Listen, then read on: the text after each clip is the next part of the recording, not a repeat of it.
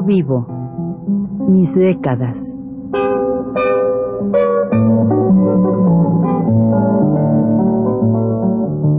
Juan de la Cabada, mediante esta serie de programas radiofónicos, narra los momentos más intensos de su existencia como escritor, trotamundos, militante de la condición humana, todo lo cual es ya patrimonio de nuestra mejor literatura.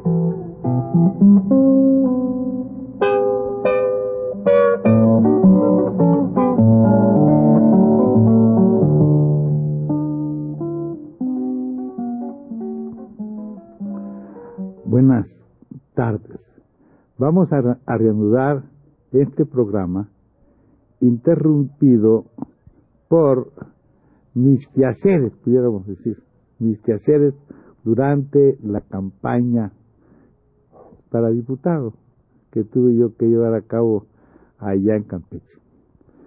Pues bien, en mi vida, nunca pensé yo que tuviera que tener trabajo semejante, porque nunca en mi vida pensé yo que iba a ser qué cosa autoridad o qué es eso de diputado o presidente municipal o nada de esas cosas. Entonces, claro, en el mes de, marzo, mis compañeros, mis compañeros del Partido Comunista, me dijeron que, que yo debía ser candidato por, por el primer distrito del estado de Campeche. Claro que yo me opuse pero ¿cómo que es eso, hombre? ¿Yo qué? Yo no, yo no, en eso no juego yo, porque me llaman jugar a eso. Juegas como diputado, yo no quiero jugar de esas cosas. Digo, no, no, nada de esos negocios. Entonces ellos, no, hombre, no, mira que es, bueno porque no tenemos a nadie allá y todo eso. Bueno, entonces, pues acepté porque, claro, es un deber. aquí no se trata de, de otra cosa, sino de cumplir una obligación. Y pensé que, bueno, que estaba bien que iba yo para allá. Y claro, en este primer intento, de ir a, la ciudad del Carmen, que yo debía ir, pues, eh, sí, claro, además me, me, gusta ir siempre por ahí, ¿verdad? además, como no me cuesta nada, pues voy muy, muy contento. Entonces nos fuimos allá a, a Ciudad del Carmen y me encontré con una cosa horrenda. Todo lo que yo había pensado de, una, de un pueblo, como yo lo dejé como vamos, como las veces que yo he estado allá, mi familia vive, parte de mi familia vive ahí, y ha vivido siempre ahí, parte de mi familia. Pues, claro, nada, no, no, las casas valen 60 mil pesos al mes, una cosa horrenda, 60, 100 mil pesos al mes, una casa, es una cosa horrible. Entonces, claro, esto que ustedes ven lo, los alquilan los llamados petroleros esos alquilan esas casas, claro, la dividen en 20 gente que viven ahí y cada uno paga 4 o 5 mil pesos por vivir en un cuarto, ¿verdad? eso es lo que, lo que hay. Y no hay cuarto en ningún hotel. Estuve vuelta y vuelta y vuelta por ahí y no conseguía nada. Y eso que yo tengo allá muchos amigos. Precisamente por eso iba yo con un compañero que se llama Luciano, se llama, Luciano López, un compañero del partido, un amigo mío, íbamos juntos. Entonces resulta que, pues, mm, bueno, al fin y al cabo encontramos en un lugar que se llama el Hotel Roma, Hotel Roma. Allí encontramos una habitación con dos camastros espantosos. Y entonces allí no había jabón, no había agua para tomar, ni paso, ni había este, ni, sábanas. ¿Qué parece, no? Entonces yo salí a la calle y me encontré con un cuate que le dicen la boa, muy amigo mío, muy buen cuate este, y este salió corriendo y me trajo unas sábanas limpias, ¿verdad? Para los dos, para mi amigo, para mí, toallas que no había en el hotel aquel, todo eso. Bueno, el, el hombre que estaba cuidando ahí, pues le dije yo, oye, hermano, pues qué pasa, ¿no? Pues no hay aquí toallas, no hay aquí pues no, no hay, dice, no hay, no hay, no hay. Bueno, pues qué. Ayer eran ya como las 11 o 12 de la noche y por fin llegamos con las toallas y con las cosas de las sábanas y con ese calor muy característico de nuestro pueblo de allá de, la época de la seca que le llaman, que es el mes de marzo, pues este pues nada, pues ahí nos, nos, nos estuvimos y, y ¿qué vamos a hacer? Aguantar, ¿no? Al día siguiente por la mañana teníamos que regresar a México y este, me encontré, encontré, yo que hablé con este y, y de repente me encuentro que ahí está viviendo en ese lugar el que ahí es el representante o como se llame del turismo local el jefe local de turismo. Allá vive dije yo qué es esto mano mira qué pasa aquí Dice, entonces aquí el del turismo te llama Marcelo Tejero. Me da mucha risa porque en realidad me dice, hombre, guau, no, hubieras avisado este, pronto, pero, pero tú vives aquí en este lugar y tú eres el del turismo. ¿Quién va a venir? Bueno, claro, la gente va donde puede porque no hay absolutamente una habitación, no hay un cuarto, no hay. Bueno, entonces, claro, nosotros tenemos que, que tener en cuenta que lo que más quisiéramos es pues eh, conocer un poco, ¿verdad? Conocer un poco el sitio, qué está pasando en este lugar, qué es esto del... Yo conocía esto del petróleo, no, no es para mí muy nuevo, porque yo estuve en muy jovencito, muy joven, jovencito, yo 19 años, cuando me fui yo a la, a la, a la Huasteca a trabajar allí en la International Petroleum Company, de manera que yo sabía lo que significó Tampico, que de un pueblo de 3.000 habitantes se convirtió en un pueblo de 150.000 habitantes y pasaba algo semejante, pero no comparable, desde luego, no, no, semejante, pero no llegaba a tal grado, al menos cuando yo estuve allí el, el año de 1922, 21, no, no, no, no llegaba a tal grado como en este pueblo de Campeche, bueno, será que progresa todo, ¿verdad? Y era, era un poco distinto la cosa.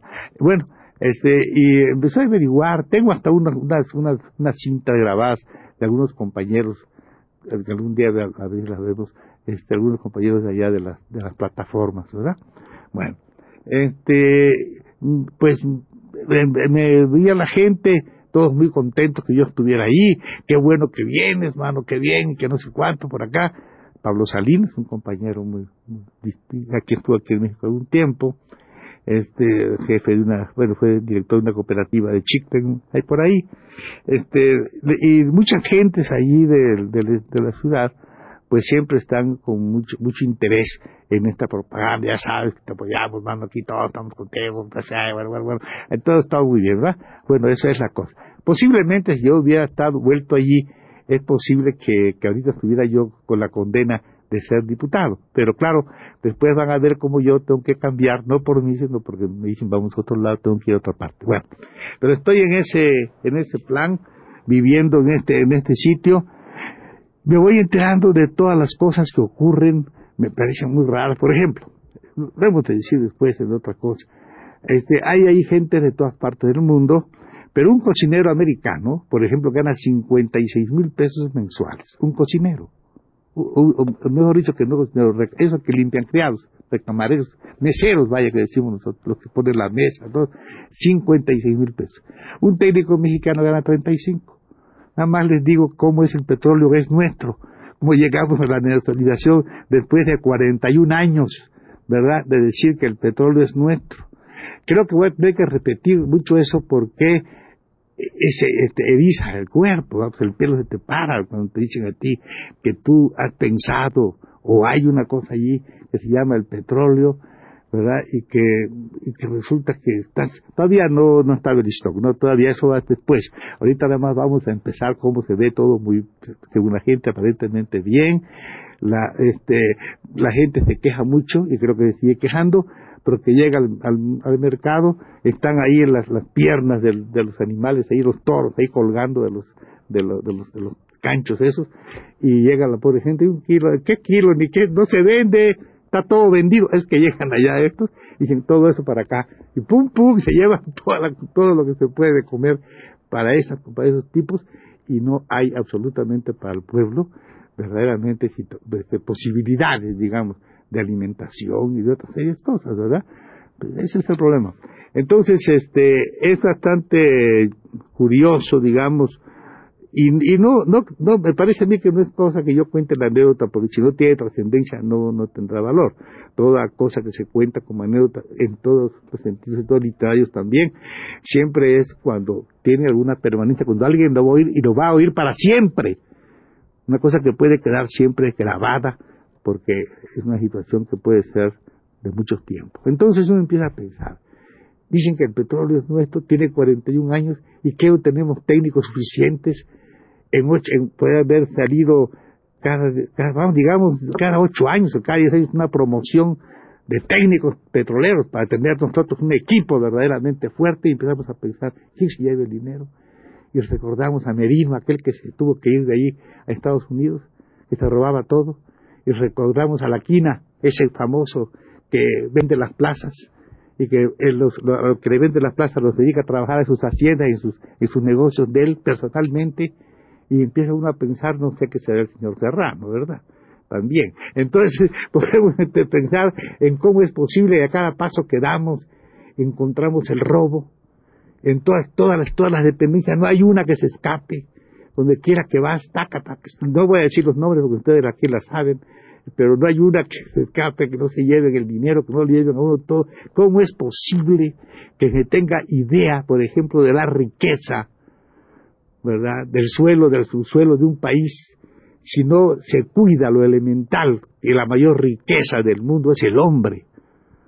Eso es lo que primero teníamos que haber tenido, yo creo, en esos 40 años, haber tenido un cuerpo importante de técnicos o de gente, porque si no tenemos la gente de nada vale el suelo o el subsuelo de un país. Y eso te da un dolor horrible, por más que lo estés diciendo en todas partes, creo que no entienden me parece que no entienden, porque de otra manera ya hubiera sido por mucho tiempo haber un cambio en esta situación. De manera que estás ahí y tú ves que no es posible, ya de primera intención todavía no pasa del stock, todavía no pasa.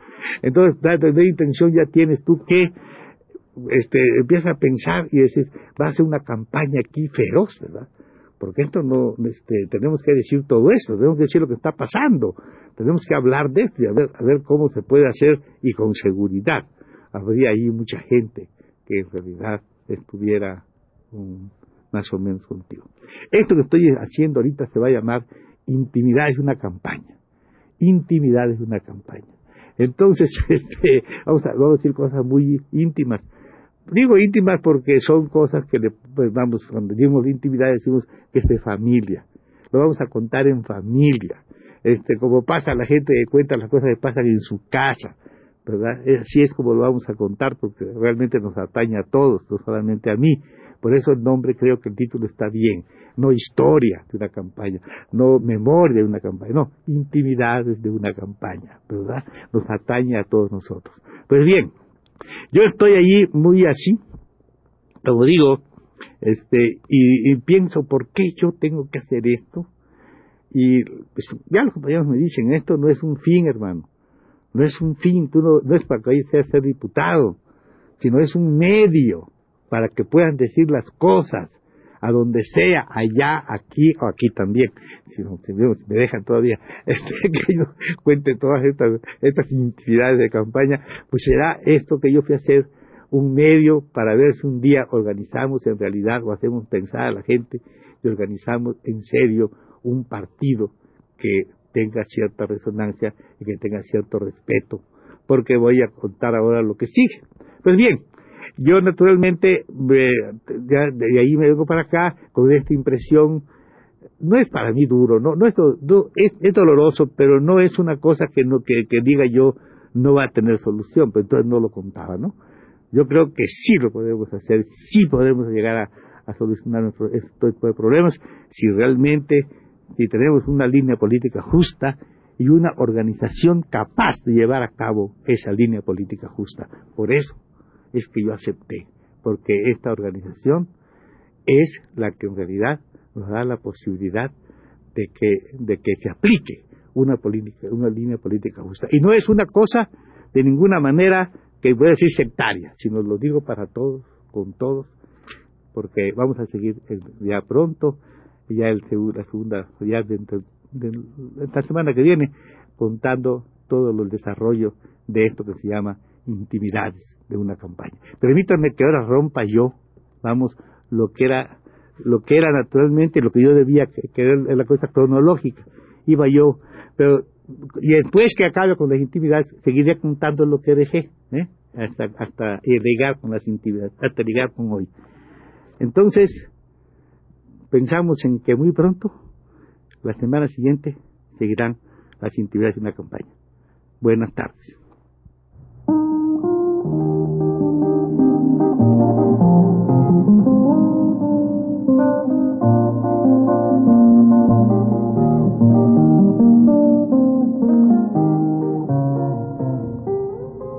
Recuento vivo. Mis décadas.